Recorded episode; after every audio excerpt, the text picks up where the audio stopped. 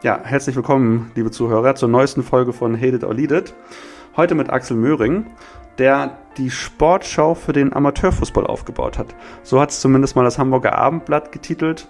Und äh, heute wird Axel uns ein bisschen erzählen, wie er das geschafft hat, was er da gemacht hat. Wie er mit 100 Euro Startkapital die Firma überhaupt gründen konnte und auch noch Wechselgeld hatte. Aber bevor es losgeht, wird Axel ein bisschen von sich selbst erzählen. Viel Spaß! Axel Möhring, äh, bin 36 Jahre alt, äh, gebürtiger Hamburger, habe ähm, mein ganzes Leben schon leidenschaftlich Fußball gespielt, ähm, habe das riesengroße Privileg, dass ich zwischen der Regionalliga und Kreisklasse wirklich alle Ligen im Amateurfußball äh, durchlaufen habe ähm, habe sehr, sehr viele Vereine in meiner Laufbahn äh, gesehen. Ähm, das äh, ja, kann man mir positiv oder negativ auslegen. Ich hatte allerdings äh, sehr, sehr viel Spaß mal daran, neue Leute, neue Menschen kennenzulernen, vielleicht auch neue Vereine und bin jetzt mittlerweile in der alten Herren von Grün-Weiß Eimsviertel äh, in Hamburg angelangt. Und ähm, ja, bin total happy, dass ich äh, meine Berufung äh, gefunden habe, äh, dass ich wirklich etwas tun kann, was ich äh, liebe, dass ich äh, nach wie vor auch im Fußball tätig bin, ähm, nicht als Profi, sondern als Medienunternehmer. Ähm, das macht mich sehr, sehr stolz wenn es sich bei mir nicht um Fußball dreht, äh, habe ich ganz, ganz viel äh, Liebe und Zeit für meine Familie, äh, die mir wirklich sehr, sehr wichtig ist. Und das sind eigentlich so neben der Gesundheit auch die drei wichtigsten Dinge in meinem Leben. Wenn wir jetzt mal zurückgucken bei dir, wie kamst du eigentlich darauf, seinerzeit mit, ich habe gelesen, 50 Euro oder jeweils 50 Euro Startkapital, ähm, Elbkick TV zu gründen mit deinem äh, Kompagnon seinerzeit? Genau, ich habe ähm, Elbkick KickTV vor äh, über zehn Jahren äh, mit Jurek, äh, meinem äh, Geschäftspartner, ähm, in Hamburg gegründet.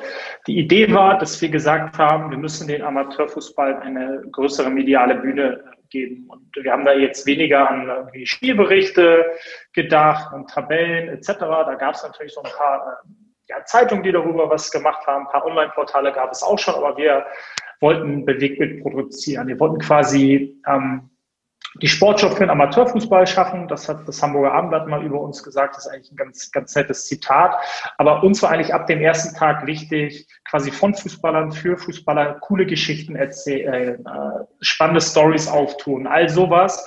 Das war im Prinzip unser Antrieb, immer irgendwie mit der Motivation, die Menschen zu begeistern, mit ähm, coolen Geschichten, spannenden Persönlichkeiten und ja, einzigartigen Inhalten aus der Community. Wir haben in äh, Deutschland sieben Millionen Amateurfußballer. Das heißt, äh, wir sprechen hier schon von einer sehr, sehr großen Zielgruppe. Am Anfang natürlich äh, sehr regional auf Hamburg ähm, äh, ausgerichtet, ähm, sind wir mittlerweile mit äh, ja, acht ähm, Plattformen online, sieben regionalen Plattformen und einer nationalen Plattform mit KickTV. Die haben wir jetzt pünktlich zum Zehnjährigen gelauncht, wo wir wirklich sagen, die besten Geschichten aus dem deutschen Amateurfußball, die finden auf KickTV statt. Ähm, das ist für uns ein Lebenstraum äh, äh, gewesen, der wahr geworden ist, weil wir halt, äh, wie du das am Anfang auch schon gesagt hast, mit 50 Euro gestartet haben und äh, das war dann relativ schnell weg, als wir bei der ähm, Handelskammer waren und äh, das Gewerbe angemeldet haben. Aber wir hatten immer die Vision, haben groß gedacht. So dieses ähm, Konzept, das mussten wir auf andere Ballungszentren ausweiten. Und jetzt haben wir mehr oder weniger ganz Deutschland erobert. Damit sind wir sehr, sehr glücklich, sehen aber noch sehr, sehr viel Potenzial auf ähm, dieser Reise. Was habt ihr denn die 100 Euro ausgegeben, unabhängig jetzt der Anmeldung? Weißt du das noch? Um, du, ja, ich glaube, es waren, ich habe letztens den äh, Beleg gefunden, ich war 42 irgendwas für die GWR-Anmeldung und äh, den Rest haben wir, ne, wie man es als äh, hanseatische Kaufleute so macht, erstmal auf äh, die Seite gelegt, da haben wir immer sehr, sehr genau geguckt, wo wir jeden Euro investieren und ich glaube auch tatsächlich, dass wir ähm, auch nur so es geschafft haben, zu einer richtigen Firma zu werden. Ähm, weil am Anfang, wenn du halt kein Geld hast, äh, kannst du auch äh, nichts ausgeben, kannst du natürlich was, was leihen oder äh, irgendwelche Leute mit ins Boot Aber da waren wir sehr, sehr straight ähm, ab dem ersten Tag, dass wir gesagt haben, hey, wir geben nur das Geld aus, was wir wirklich verdienen. Gott sei Dank haben wir dann noch die ersten Einnahmen gehabt, aber ihr müsst euch das so vorstellen, wir hatten kein Studio, kein Büro, wir hatten keine Kameras. Ähm, ich glaube, die Visitenkarten hat damals unser, mein Vater äh, mir geschenkt und Jurex Papa hat, glaube ich, die äh, Domain-Kosten, äh, äh, dass wir uns Spreekig TV etc. sichern konnten, ähm, das hat er dann bezahlt. Also es war spektakulär, diese Anfangsphase. Ja, einmalig, oder? Also äh, mit 100 Euro ein Unternehmen gründen, was jetzt äh, irgendwie deutschlandweit aktiv ist und so erfolgreich ist. Ähm, ja, Respekt.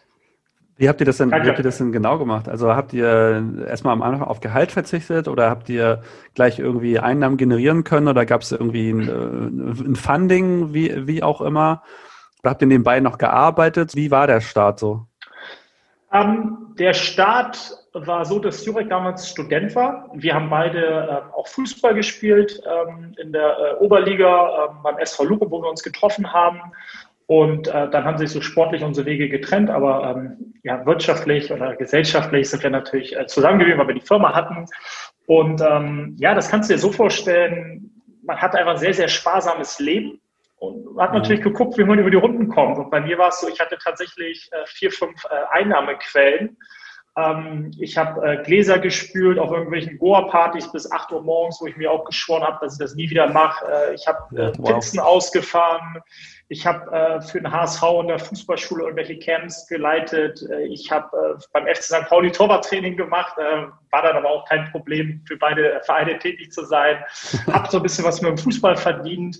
Ähm, ja, und habe mich dann auch ähm, natürlich als Gründer selbstständig gemacht. Das Problem war nur, dass mein Gründungszuschuss vom Arbeitsamt ich war halt Azubi vorher und 60 Prozent vom Azubi-Gehalt ist halt nicht sonderlich viel. Ähm, ja. Dann hast du irgendwie noch 300 Euro für die Krankenkasse äh, bekommen, die irgendwie 350 gekostet hat. Also es war eine taffe Zeit. Ähm, ich äh, bin super glücklich, dass ich, äh, dass wir da rausgekommen sind aus diesem Tal, was natürlich klar war, weil es kein Zustand mhm. ist. Jetzt bin ich Mitte 30, bin Familienvater. Anfang Mitte 20 war das noch, noch kein großes, großes Problem. Da konnte man noch ähm, da bist du noch zur Kasse gegangen und hast irgendwie 20 Mal einen Marken gehabt. Das war dann mit dem mhm. Schmaltaler äh, zu schaffen. Und äh, ja, aber so, wir waren halt sehr, sehr sparsam. Bei zehn Jahren Unternehmensgeschichte gehe ich mal davon aus, dass die Firma jetzt und die Firma von damals wahrscheinlich nicht nur also eine, ich sage immer Reorganisation oder eine große Veränderung mitgemacht hat, sondern wahrscheinlich mehrere. Äh, wann hast du so gemerkt, alles klar, wir haben so die erste große Hürde genommen. Was ist, was ist da passiert? Also wenn du so an, an Meilensteine sprichst, dann waren sicherlich so, so ein paar Faktoren dafür, dafür relevant. Also ähm, so mit den Mitarbeitern, das ging eigentlich immer sehr flüssig. Ne? Die waren als erstes mhm. waren sie Praktikanten, dann waren sie freie Mitarbeiter, dann waren sie 450 Euro Mitarbeiter, dann haben sie erstmal so kleinen äh, Taler bei uns angefangen zu arbeiten und so sind sie halt so reingewachsen. Es war, gab, gab jetzt nicht diesen einen Moment, wo ich gesagt habe, okay, jetzt zwei Leute einstellen. Also klar hat man sich immer darüber Gedanken gemacht, auch da wieder, was sind das für Kosten, was hat man für Nebenkosten, weil wir einfach sehr, sehr, wir hatten noch nicht so viele Einnahmequellen, deswegen mhm. haben wir mhm. sehr, sehr ähm, weise immer die Entscheidung getroffen. Aber so sicherlich so das erste kleine Büro, was wir hatten, ähm, das war schon ein großer, äh, wichtiger Step. Ähm, und Wie lange so hat das Azub, gedauert? Ähm, das hat drei Jahre gedauert. Wir waren drei Jahre quasi in den eigenen vier Wänden. Bei Jurek war das äh, Studio, bei mir äh, zu Hause war die Geschäftsstelle. Ähm, jeden Sonntag wurde dann immer äh, Pizzareste zur Seite geräumt, Socken weg von der Couch, wir kriegen Gäste. Und äh, nach drei Jahren konnten wir uns dann halt äh, ein Einraumbüro ähm, gönnen haben wir quasi in der einen Ecke so diese ganze Talk-Situation dargestellt und in der anderen Ecke waren quasi zwei Arbeitsplätze. Wenn du mit der Kamera ein bisschen nach links geschwenkt ja. hättest, hättest du direkt den äh, Aktenschrank gesehen. Aber ja, es ging, ging irgendwie alles und man ist dann halt so Step by Step gewachsen. Ne? Dann erst das eine mhm. Büro, dann hat man sich erweitert um Raum und dann hat man auch mehr genommen und ähm, jetzt sind wir mal, äh, mittlerweile in einem sehr, sehr coolen Coworking Space äh, auf der Hamburger Paperbahn, wo wir uns sehr, sehr wohlfühlen und das ist wirklich ein Quantensprung zum ersten Büro. Ähm, aber viele Dinge. Ne? Also so der erste Azubi war für mich sehr, sehr wertvoll, das erste Büro. Ähm, ja, dann natürlich auch die GmbH-Gründung, die wir sehr, sehr spät erst gemacht haben, weil wir eigentlich lange relativ mhm. klar gekommen sind, auch wirklich dann auch nur aus rechtlichen Gründen. Aber das waren schon so, so wichtige Momente. Auch der erste Partner, den wir dann noch aufgenommen haben, das waren eigentlich so die, die wichtigsten Meilensteine für mich persönlich. Und wie habt ihr das, wie habt ihr das am Anfang aufgeteilt? Also ich glaube, das ist super abenteuerlich. Also hast du ja gerade schon beschrieben äh, mit der Studentenbude und, und den Pizzaresten. Also es ist ja schon fast klischeebehaftet, aber richtig cool.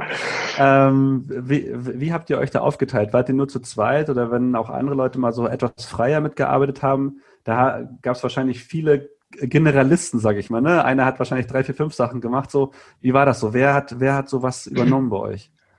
Um, ähm, was schön war, ist, dass wir ähm, beide relativ klare Vorstellung von unserer Rolle hatten, Jurek und ich. Ähm, Jurek war derjenige, der gerne vor die Kamera gegangen ist, der Sportjournalismus studiert hat.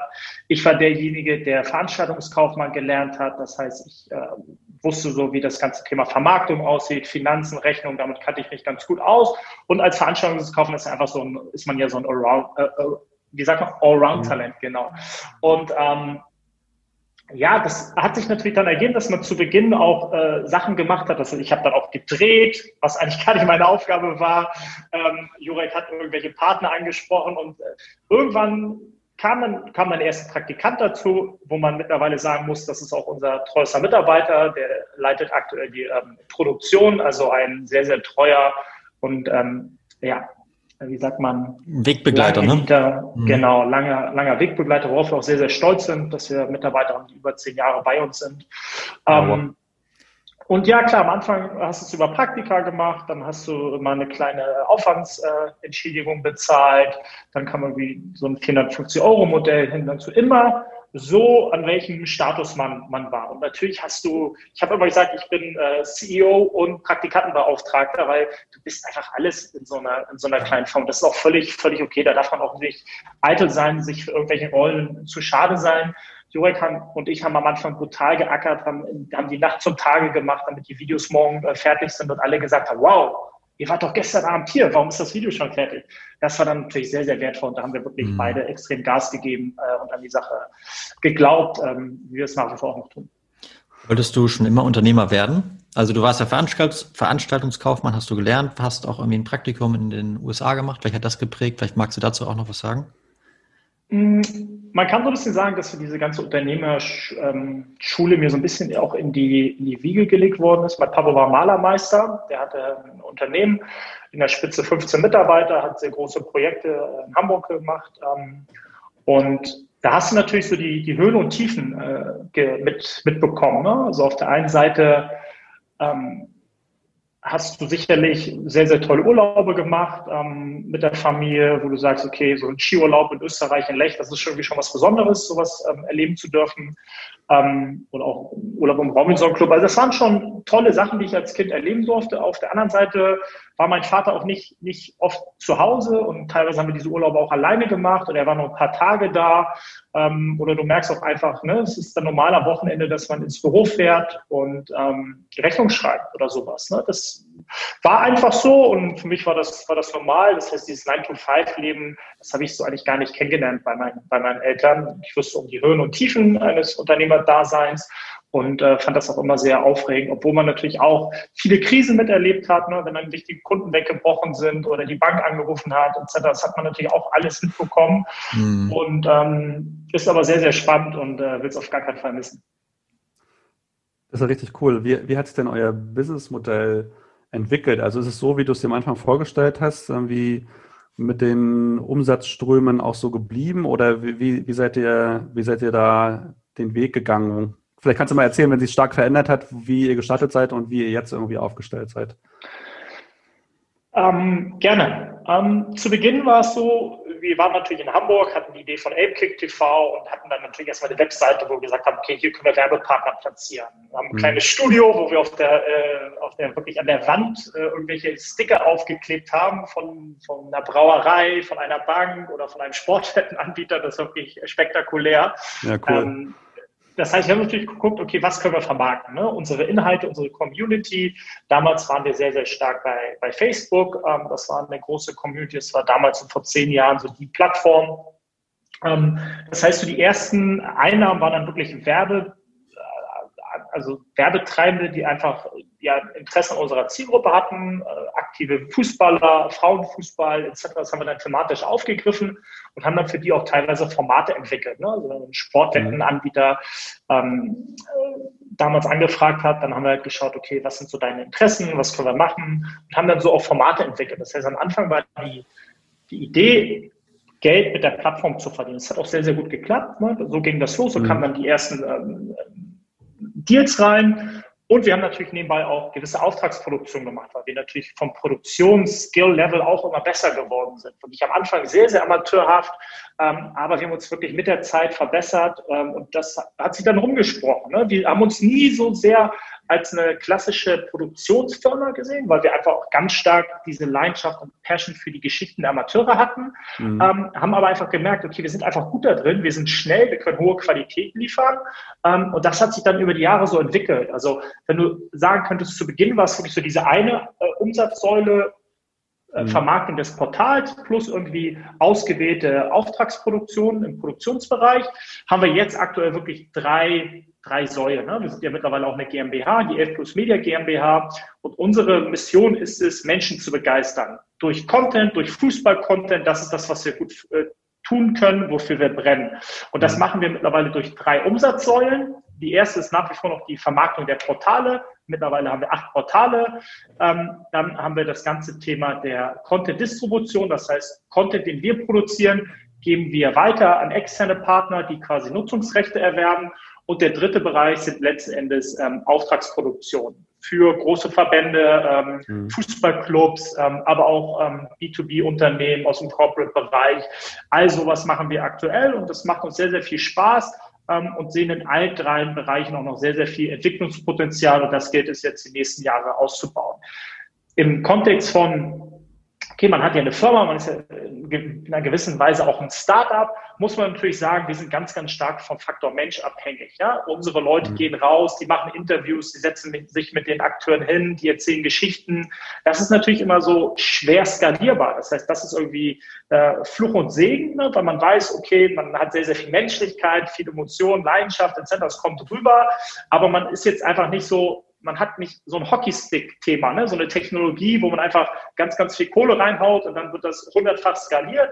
Natürlich könnten wir das Kick-TV-Konzept mit den Regionen ähm, auch übertragen, ne? dass wir sagen, wir gehen nach Bremen, Hannover etc. Aber irgendwann wird es dann auch zu klein und der Markt wird halt auch kleiner. Weil Fakt ist, es ist viel Geld im Fußball, ganz, ganz viel davon im Profifußball. Und das, was quasi im Amateurfußball ist, von den Werbetreibenden, das ist natürlich auch für uns interessant. Das heißt, das ist auch ganz, ganz viel Liebhabermarketing, wo man teilweise auch viel Überzeugungsarbeit leisten muss.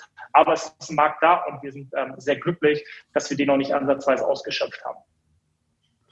Und ähm, du hast gerade Faktor Mensch, irgendwie gesagt, ist halt so Dreh- und Angelpunkt für den Erfolg. Und dieser Ableger auch gesagt, wie ist denn, wie ist denn das mit den Ablegern gekommen? Also seid ihr auf ähm, bestimmte Menschen zugegangen oder habt ihr getroffen und denen mal so die Idee in den Schoß gelegt oder haben die sich bei euch beworben oder, oder wie, wie kann ich mir das vorstellen? Ähm, das war, ähm, wir hatten da schon einen klaren Plan, muss man dazu sagen. Ähm, Jurek hat äh, seinerzeit ähm, an der Makromedia studiert, die uns wirklich ganz, ganz toll zu Beginn unterstützt hat, indem sie uns ähm, Kameras äh, zur Verfügung gestellt haben, die wir dann wirklich dreimal die Woche sind wir da hingefahren, haben die abgeholt, äh, produziert, wieder zurückgebracht. Das war eine spannende Zeit und das waren wirklich krasse Kameras. Also das mhm. waren so TV-Kameras, die, glaube ich, 20.000 Euro gekostet haben. Und ich als Kameramann habe einfach nur überlegt, okay, wo ist der, wo ist der rote Knopf, draufdrücken. Ja. Gar kein Plan vor den Einstellungen gehabt, egal. Ja. Irgendein Bild zustande bekommen. Ähm, es war wirklich ähm, spektakulär, dann auch noch auf Aufnahmekassetten. Auf jeden Fall hatten wir eine gute, gute Bindung zu dieser Uni und hatten uns dann natürlich so nach zwei Jahren überlegt, so, ey, Hamburg ist ja eigentlich ähnlich wie Berlin. Berlin ist noch ein Ticken größer. Es gibt die Makromedia auch in Berlin. Äh, da gibt es auch den Studiengang Sportjournalismus, weil wir dann natürlich gesagt haben, okay, so eine Plattform ist natürlich für junge Sportjournalisten perfekt. Ne? Sie können sich austoben, ja. sie können gewisse Dinge probieren und ihr wisst selber, wie wichtig das ist, dass man auch Praxiserfahrungen sammelt. Ähm, und so sind wir dann quasi mit der Idee nach Berlin gegangen. War natürlich auch gut, weil Berlin ähnliche Größe wie Hamburg, auch relativ klar zu definieren, wo das Einzugsgebiet ist. Ähm, und so haben wir dann gestartet. Und ähm, die Leute, die wir am Anfang in Berlin überzeugt haben, die sind auch immer noch am Start, was einen auch sehr, sehr glücklich macht.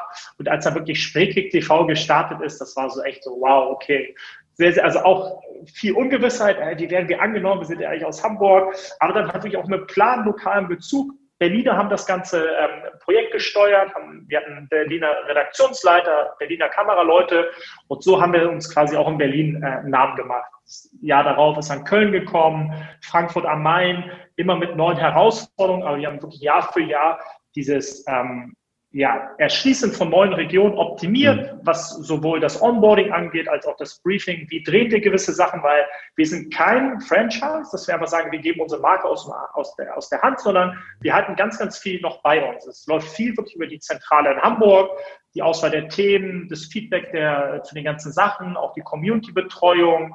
Ähm, was, was eine riesen Herausforderung ist, aber was, glaube ich, auch sehr, sehr wertvoll ist, weil ähm, wenn du so ein Franchise-System machst, gibst du wirklich viel aus der Hand und wir fühlen uns mit dieser Variante sehr, sehr glücklich. Okay, und ähm, wie, wie viele Leute arbeiten jetzt für und mit euch, sagen wir es mal so, von irgendwie, ihr wart zu zweit irgendwann mal und wie viel sind es jetzt? Ähm, wir sind ein Team so zwischen 50 und 60 Leuten. Ähm, da sind natürlich äh, viele freie Mitarbeiter dabei. Die äh, Spiele kommentieren, die äh, Interviews filmen, die Spiele produzieren etc. Aber wir haben natürlich auch ein Kernteam in Hamburg. Also das Kernteam ähm, umfasst ungefähr sieben Leute. Mhm. Ähm, und das wollen wir jetzt im nächsten Jahr auch weiter äh, ausbauen. Hoffen natürlich, dass jetzt Corona nicht mehr so stark äh, ja. mit ins neue Jahr ähm, übernommen wird, dass das Jahr wirklich unter einem besseren Stern steht als 2020. Und ähm, dann wollen wir auch weiter, weiter wachsen. Äh, wir brennen für das Thema. Wir haben extrem äh, viele Ziele und ähm, merken einfach, dass es auch ganz, ganz viel Potenzial ist. Äh, sehr, sehr schön zu sehen, dass man so langjährige Mitarbeiter hat, die wirklich de, den gleichen Weg mit eingehen, aber dass man auch nach wie vor neue Leute für so ein Thema begeistern kann. Und ich glaube wirklich für gerade für ähm, ja, junge Sportjournalisten ist das ein super Sprungbrett. Äh, man kann ganz, ganz tolle Erfahrungen sammeln und da wirklich aufs nächste Level zu kommen. Aber auch für Leute, die schon im Sportbusiness sind, ähm, ist es, sind wir ein super attraktiver Arbeitgeber. Ähm, Axel, vielen Dank. Sag mal, was war denn das Highlight in den letzten Jahren für dich bei ApeKick TV? Also sicherlich war ähm, 2020, auch wenn es eine riesen Herausforderung war, mhm. war es ein sehr lehrreiches Jahr, ähm, weil man auch mal richtig gechallenged wurde. Wir haben uns eigentlich die letzten Jahre wirklich immer sehr, sehr positiv entwickelt, haben jedes Jahr den Umsatz ähm, um ja, 20 bis 30 Prozent erhöht und jetzt ist es wirklich so gewesen, dass du einfach mal richtig, wie gesagt, so schön in die Fresse bekommen hast. Ne? Es gab mhm. einfach von heute auf morgen kein Amateurfußball mehr. Das gab es in den letzten zehn Jahren nicht. Wir hatten immer was, was zu produzieren. Und dann merkst du auf einmal, wie so ein Strudel anfängt. Dann wird das eine Event abgesagt, dann kriegst du die Feedback, mhm. äh, das Feedback. Und dann, bup, bup, bup, und auf einmal bricht irgendwie alles zusammen. Und dann bist du natürlich auch als Unternehmer extrem gefordert, ne? dass du ja. sagst, okay, wow, jetzt ist wirklich jetzt ist wirklich die Kacke am Dampfen, wie kommen wir, wie kommen wir da durch? Und da ist natürlich sehr, sehr wertvoll, wenn du da gute Leute um dich herum hast. Also das Umfeld ist da sehr, sehr entscheidend.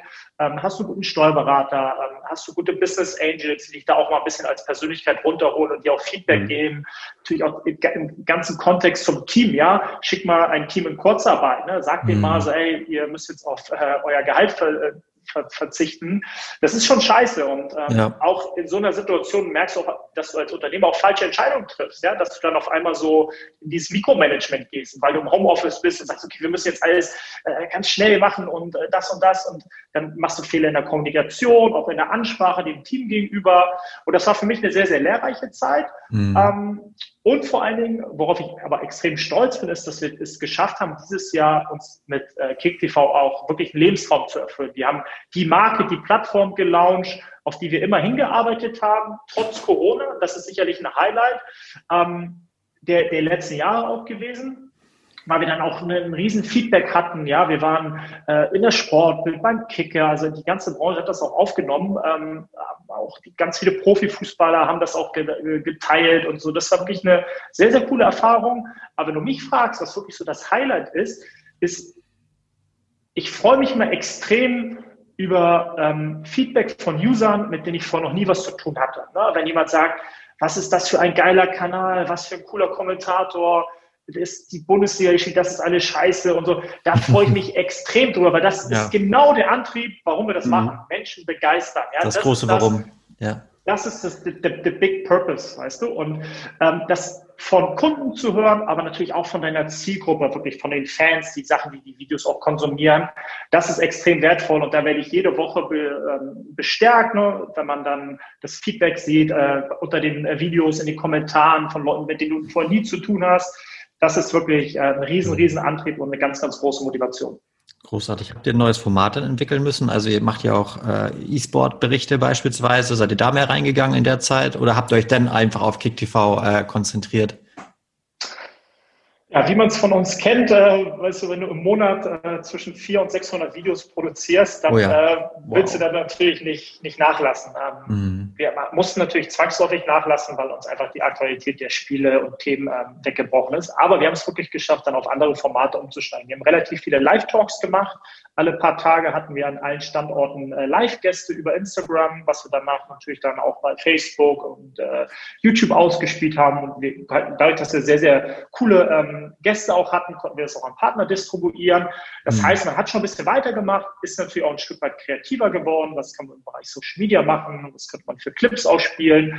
Und haben das wirklich sehr, sehr gut gemacht. Klar, es sind weniger, es ist weniger Content gewesen, den wir, den wir veröffentlicht haben, aber wir haben es in meinen Augen sehr, sehr gut gemacht, dass wir halt auch mal ein E-Sport-Spiel äh, gestreamt haben oder halt die ganzen ähm, Live-Talks. Das war schon äh, wirklich eine, eine gute, gute Zeit ähm, aber natürlich nicht vergleichbar, ähm, wenn du draußen auf dem Fußballfeld ja. bist und da äh, Content produzierst. Gibt es denn so Formate, ähm, wo du was zu verraten kannst, die besonders gut ankommen, die so Publikumslieblinge sind? Ähm, man muss das immer aus zweierlei ähm, Gesichtspunkten betrachten. Es gibt Formate, wo ich sage, genau das sind wir dafür, dafür, dafür, dafür haben wir das Ganze gestartet. Ne? Wenn ich so an mhm. besondere Geschichten denke, wirklich emotionale Geschichten. Ähm, ein Flüchtling, der irgendwie ein neues Zuhause ähm, gefunden hat beim Fußballverein und der jetzt irgendwie äh, der beste Maler in seinem Jahrgang ist, von Angela Merkel ausgezeichnet wird und der auch erzählt, wie wichtig ihm Familie und Fußball ist, etc. Das sind wirklich Sachen, die ergreifen mich wirklich emotional und da, davon bin ich persönlich begeistert. Da ist es mir dann auch egal, ob das Video 100 oder 100 mhm. Millionen Aufrufe hast. Das ist einfach, das ist der Grund, warum wir das machen. Geschichten erzählen ähm, von, der, von der Community. Ähm, dann ist es aber natürlich auch so, dass wir gewisse Formate haben, die, ich sag mal, so snackable Content ist. Das, da hast du ein geiles Tor, eine lustige Szene und dann hast du auf einmal eine halbe Million Aufrufe auf so einem, so einem äh, Video. So. Ähm, was mich auch stolz macht, weil da bin ich auf die Reichweite stolz und auf die Interaktion, dass es so gut ankommt. Ähm, aber das, weswegen wir auch KickTV gestartet haben, ist, weil diese Geschichte vom Hamburger Spieler von HIWC, der jetzt von Merkel ausgezeichnet wird, die ist so geil, dass ich sage, die muss eigentlich in der ganzen Welt erzählt werden oder in ganz Deutschland zumindest. Alle Leute, die sich für Fußball, Amateurfußball, schöne Geschichten mhm. ähm, interessieren, da muss es erzählt werden. Und das war genau der Grund, warum wir KickTV gestartet haben, um eben diese Geschichten nicht nur regional zu platzieren, sondern auch national auf einer großen Plattform. Und das Schöne ist, dass wir jetzt so nach zwei, drei Monaten merken, dass es funktioniert. Die ersten Videos gehen da richtig durch die Decke. Man hat auf einmal ein Video, was vielleicht bei Elbkick drei, vier, fünf, zehntausend Aufrufe äh, hat, auf mhm. einmal hunderttausend Aufrufe.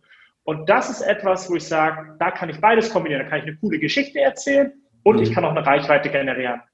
Perfekt. Ab, ab welcher Liga ähm, übertragt ihr? Ab dritter oder vierter Liga oder wann geht's los bei euch? Genau, also man spricht so vom Amateurfußball eigentlich ab der vierten Liga. Das ist mhm. in Deutschland die Regionalliga. Da hast du teilweise Vereine drin, die so ein Halbprofitum haben, teilweise so richtige Amateurvereine drin. Ähm, da geht's für uns eigentlich los, weil das ist noch ähm, ja, sehr, sehr ist es noch leichter, da an gewisse Rechte zu kommen oder an Drehgenehmigungen als beispielsweise im Profifußball. Und ähm, da gehen quasi unsere Geschichten los. Da ist für uns der echte Fußball zu Hause.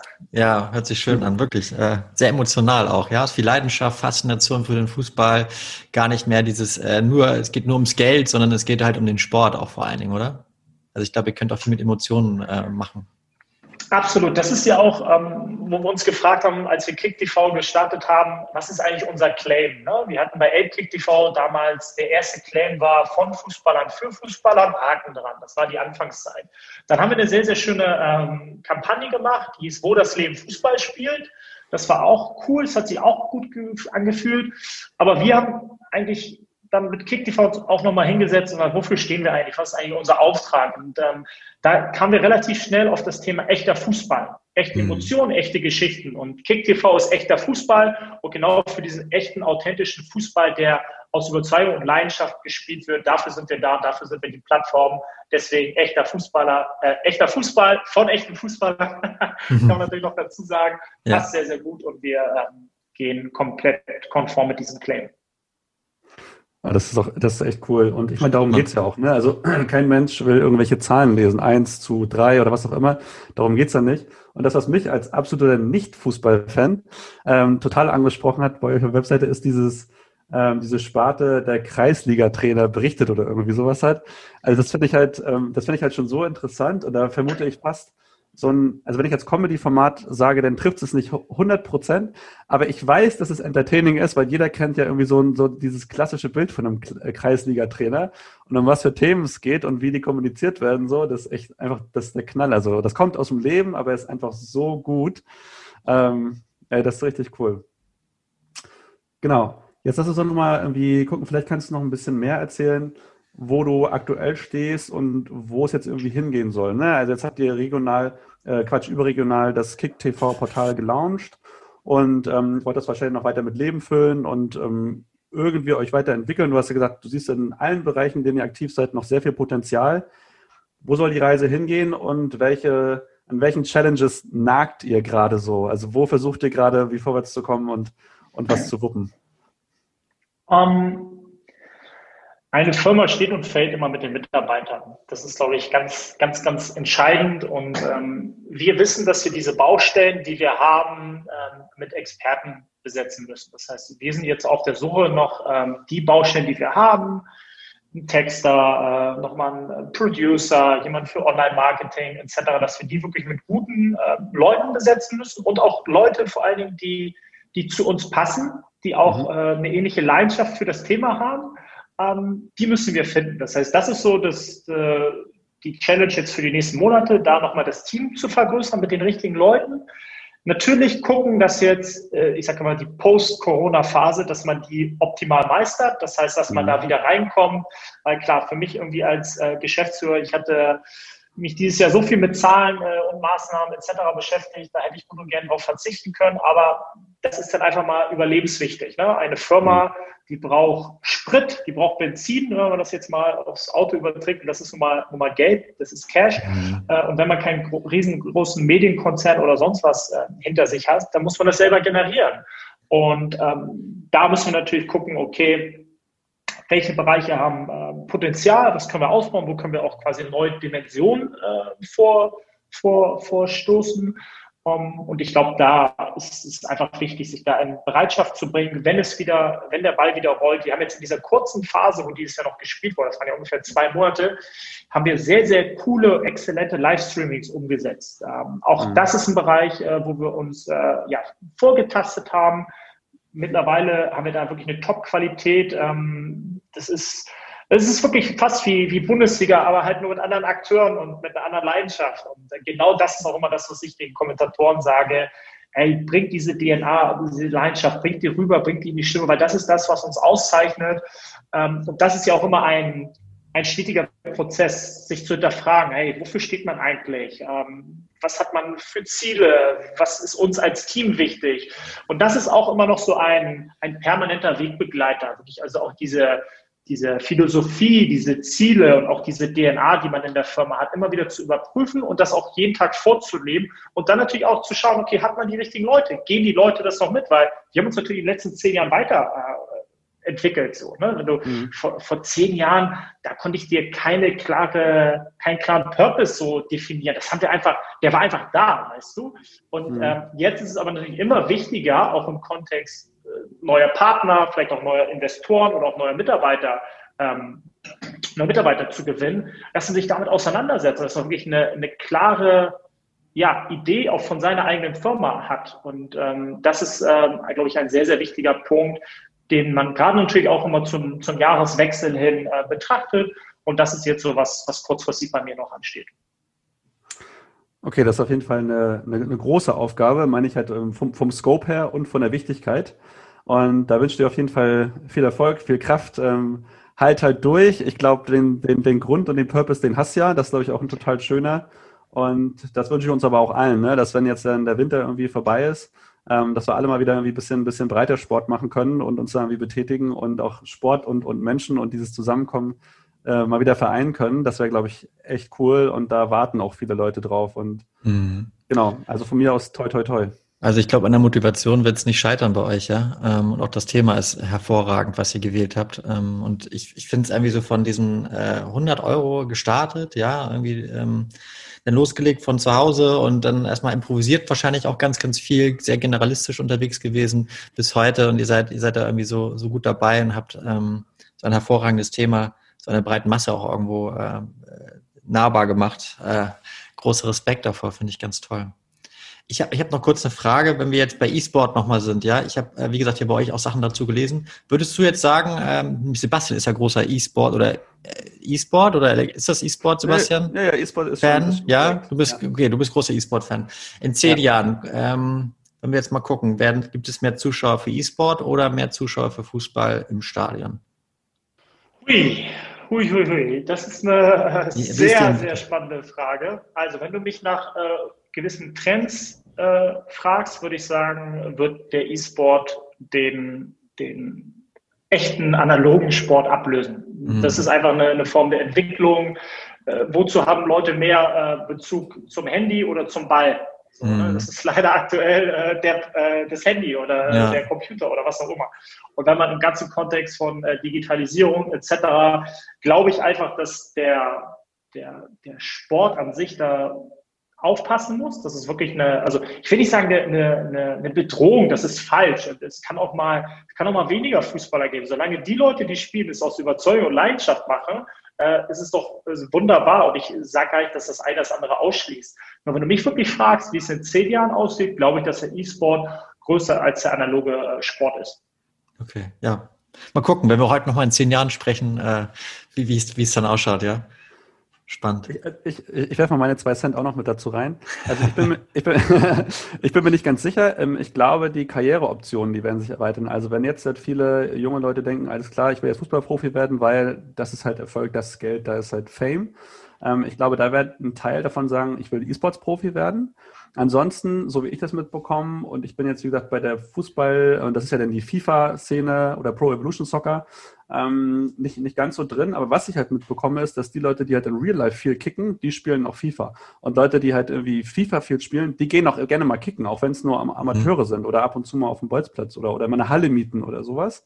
Also da gibt es eine super große Schnittmenge und das ist eher so ein Wunsch als eine Prognose. Und ich hoffe, dass das so bleibt, dass Leute, die eher, die vom übers Zocken halt rankommen, dass die dann halt kicken gehen und Leute, die gern kicken, wenn es mal regnet, halt auch gerne mal daddeln. So, das, das, das, das kann sich super gut ergänzen so und das wünsche ich mir eigentlich auch.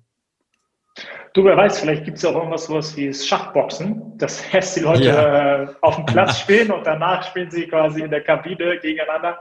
Who knows? Also man muss da auch offen sein, weil das ja einfach äh, Trends sind und äh, man muss die Leute, die jungen Leute auch wegkriegen von zu Hause, von der Konsole. Also das ist zumindest meine Auffassung. Und denen auch einfach wieder diese, diese Vorteile zeigen. Was, ist, was heißt es eigentlich wirklich in der Mannschaft zu spielen und mal auch gemeinsam zu verlieren, natürlich auch zu gewinnen oder mal eine Ausfahrt zu machen. Das waren alles Sachen, mhm. die ich sehr, sehr wertvoll empfunden habe ähm, und niemals missen möchte. Und vor allem alle äh, Leute, die ich durch den Fußball kennengelernt habe, das sind wirklich auch Freundschaften fürs Leben. Und ähm, das ist äh, sehr, sehr wertvoll. Deswegen kann ich da auch generell für alle Teamsportarten nur äh, erwerben. Äh, wenn man einmal gemeinsam auf dem äh, Platz stand, dann hat man auch einfach ein anderes Vertrauensverhältnis. Und äh, das merke ich auch jetzt bei unserem Unternehmen. Cool. Dann habe ich äh, noch eine Bitte an dich jetzt am, am Ende.